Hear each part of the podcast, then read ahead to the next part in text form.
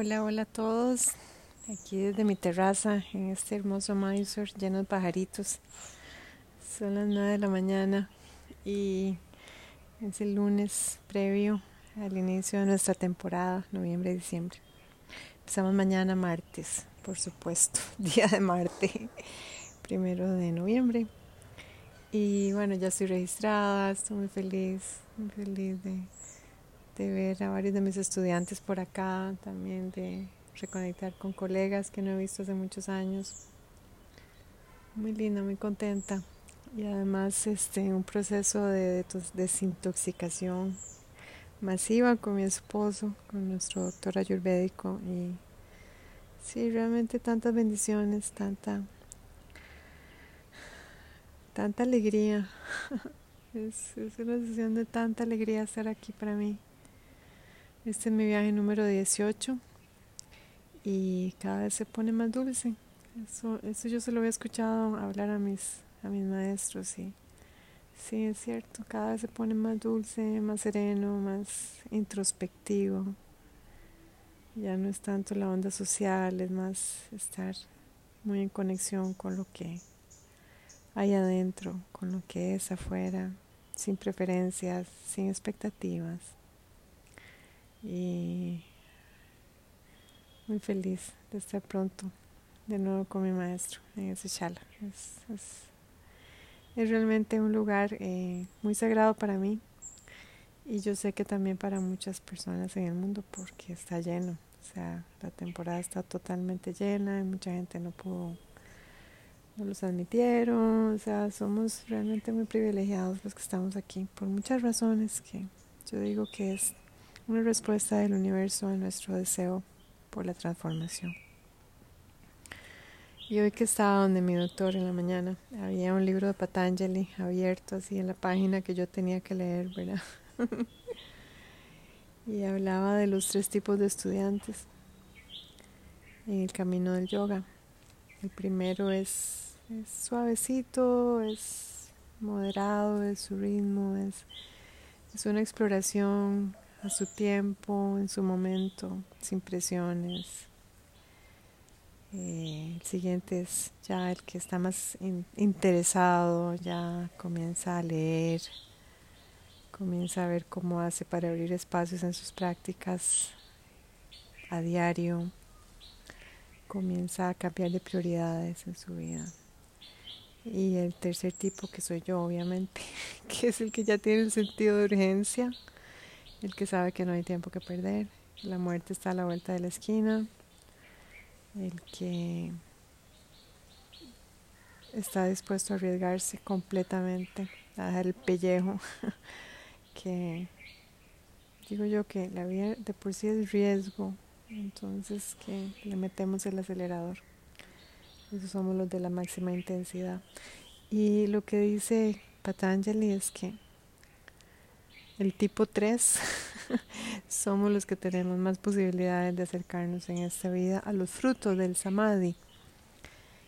¿Qué es el samadhi? El samadhi es, la octava rama de la Ashtanga Yoga, que es, bueno, se dice mucho del samadhi, se habla de iluminación, de satori, de nirvana, de, ¿verdad? Hay muchas palabras para describir esa sensación yo creo que todos tenemos a diario momentos de samadhi. Yo mientras estoy aquí en mi terraza escuchando sus pajaritos y grabando ese podcast, estoy en un momento de samadhi. Siento que estoy totalmente aquí, que estoy totalmente en paz. Eh, estoy totalmente enfocada en estar con ustedes. Estoy muy feliz simplemente por estar aquí en Mysore. Estoy muy feliz también porque obviamente hice mi práctica temprano y cuando uno ha hecho su práctica y ya el día comienza, uno practicado, así le llamo yo, todo se ve diferente. El sol brilla con más amor, con más calidez. El agüita caliente que me estoy tomando sabe mejor. Y me está llegando en este momento un Mm, un aroma de incienso delicioso. qué lindo. Es como que los sentidos se abren y por lo tanto también la mente se calma, se tranquiliza. Eso Para mí eso es samadhi. Samadhi también es estar en el camino que hemos escogido libremente y dar los pasos uno a uno, sin prisa, con paciencia, con humildad, pero ya estar en el camino. Eso para mí es samadhi, esa sensación de estar uno perdido en el mundo, de estar solo, de sentirse uno abandonado, muy triste, como sin sentido, sin propósito. Eso para mí es el infierno. Pero cuando ya hemos encontrado el camino, encontrarlo en la mitad del camino, ya lo único que tenemos que seguir haciendo es dar pasos y cada uno de nosotros va a decidir si es un estudiante gentil, moderado o intenso. Yo como soy intensa, tengo ese mismo deseo de intensidad por mis estudiantes y deseo que realmente despierten a la urgencia, que significa estar vivos. Eh, parte de la ilusión es que creemos que vamos a tener mucho tiempo. Mucho tiempo para venir a maestro dentro de cinco años. O sea, estamos hablando de algo que ni siquiera sabemos si es posible. Mm, eso es parte de la, del maya, del samsara. Creemos que tenemos tiempo. Entonces, en mis cursos vas a sentir esa, esa urgencia, vas a sentir ese llamado al despertar. Y para muchos eso los, los incomoda, realmente los les molesta que alguien les ponga cara a cara con la muerte, con su muerte. No les gusta eh, que un maestro llegue y les apunte a los lugares eh, que duelen. Prefieren ¿verdad? aparentar que están más felices con el yoga y que el yoga es la iluminación instantánea, ilumines en una semana, vea qué linda me veo en la ropa de yoga, ve qué guapa que estoy. O sea, es, es más ilusión y más ilusión y más ilusión en nombre del yoga. Y bueno, a través de mi camino, que yo también atravesé todos esos estadios de superficialidad yógica, yo sé que es perder tiempo, absurdo.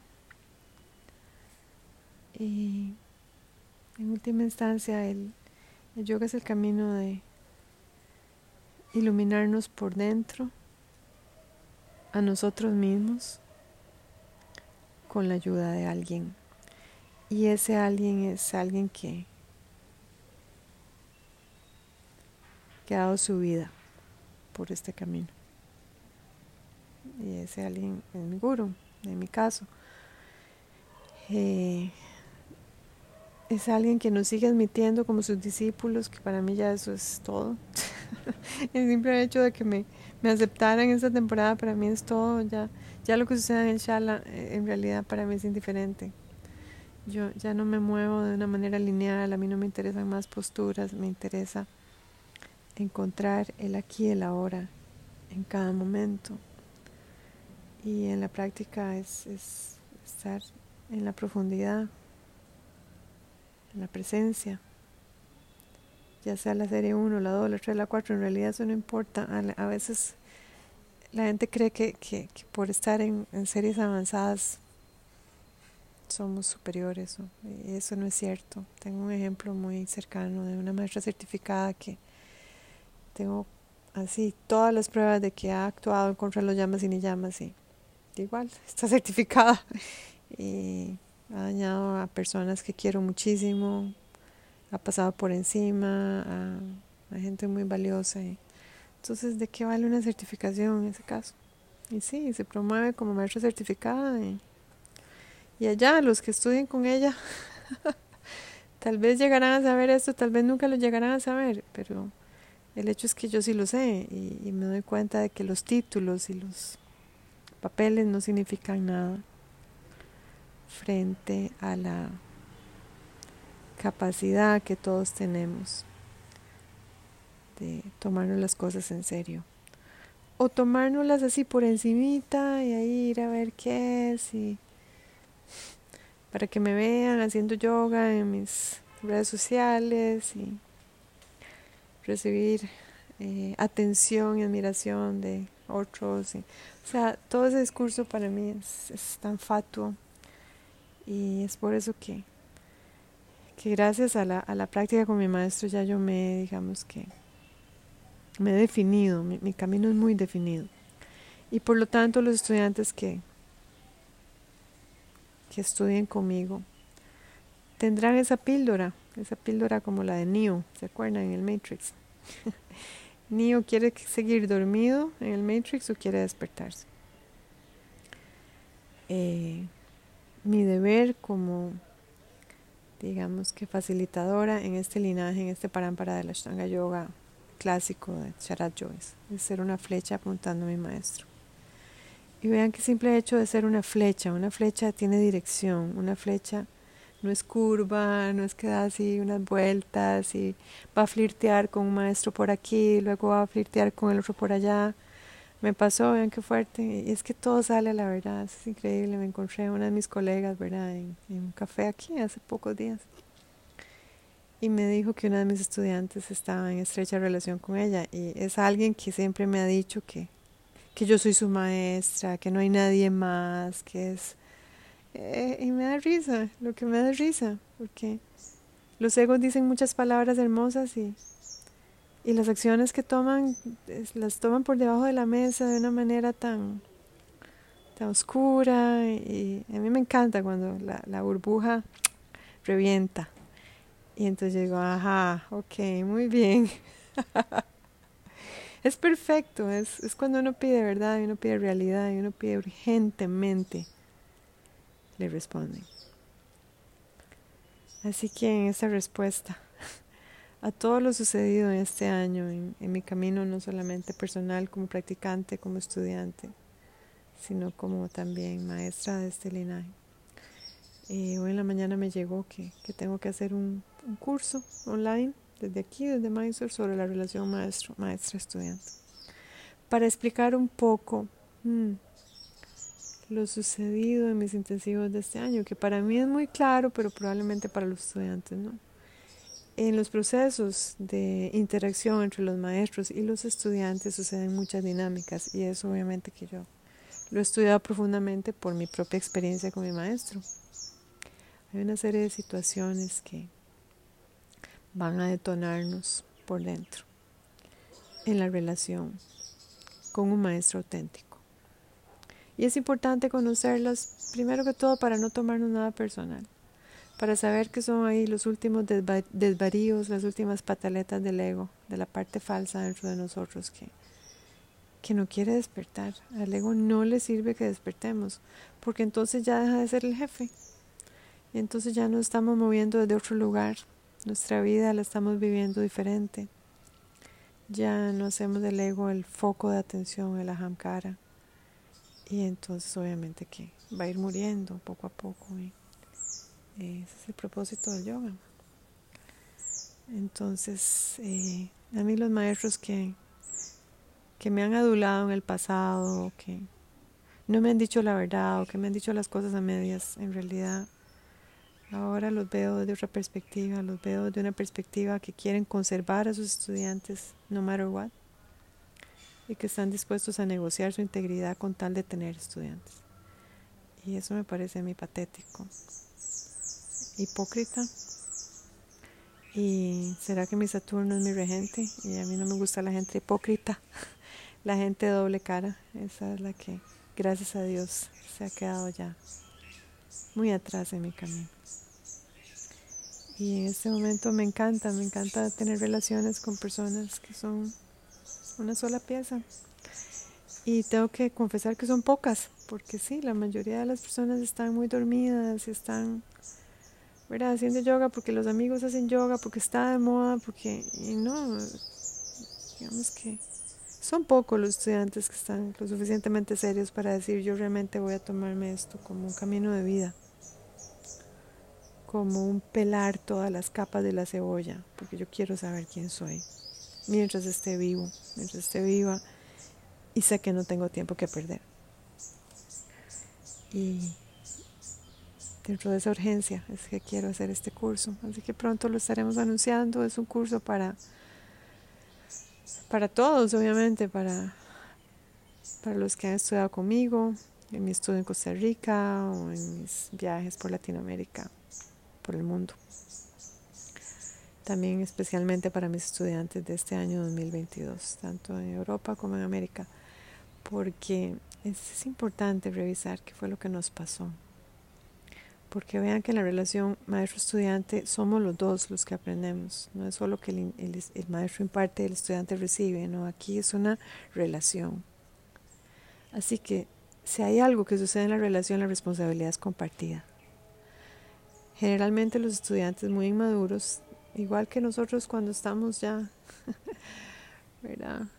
En, en, ese proceso de revisar la relación con nuestros padres, le echamos toda la culpa a nuestros padres o madres. Es como que ellos fueron, ellos hicieron, ellos no hicieron, no me dieron, yo necesitaba, etcétera, etcétera. Y esa es una posición un poco infantil. Ya la relación entre un maestro y un estudiante se establece de una madurez espiritual. Para que a uno le aparezca un maestro en forma humana es que uno ha pedido. Y generalmente los que pedimos queremos maestros verdaderos, no queremos maestros comerciales, no queremos maestros que están de moda en Instagram. Ten cuidado con esos. Queremos personas que estén viviendo auténticamente el camino del yoga, no solamente la asana, porque la asana es apenas la puerta, sino la integridad de las ocho ramas. Que podamos ver en sus vidas esas ocho ramas en acción. Y esta relación merece la pena eh, estudiarse. A mí me ha ayudado muchísimo en mi propia relación con mi maestro, porque si no yo hace rato hubiera salido corriendo de este linaje. Uf, He tenido momentos de, mucha duda, de mucha confusión. Me duele mucho porque la parte en mí que ha dudado de mi maestro es la parte falsa, ahora lo veo. Es la parte que quería que Mariela seguir siendo el centro, el ombligo del universo, incluso de Sharachi. Qué vergüenza. Lo que Mariela quería, no lo que Mariela necesitaba. Eh, una Mariela muy madura, pero ahora que la veo para atrás también la veo con compasión porque incluso cuando tuvo varias crisis en su relación con su maestro, no tiró la toalla. Y tengo que agradecerle porque gracias a ella es que estoy aquí también. Así que invitarlos a, unirse a este grupo, a ser un grupo selecto eh, de aquellos que estén interesados en revisarse en lugar de escapar. Porque en realidad, tengo que decirlo, no hay muchos lugares a donde escapar. Si uno tiene un maestro, uno tiene una luz en la oscuridad. Si uno no tiene un maestro, o se conforma con maestros mediocres que uno sabe que no le van a ayudar, pero que le doran ahí la píldora y le adulan el ego, no va a llegar muy lejos. Una invitación a todos ustedes que me escuchan, eh, con mucho cariño para que revisemos, revisemos eh, este potencial que tenemos de trabajar juntos con energía por la verdad, con entusiasmo, con intensidad, como dice Patanjali. A los intensos, una invitación a que se unan a este curso que estaré impartiendo desde acá, desde Mysore. Y con todos ustedes en mi corazón empiezo mi temporada llena de fe, llena de alegría.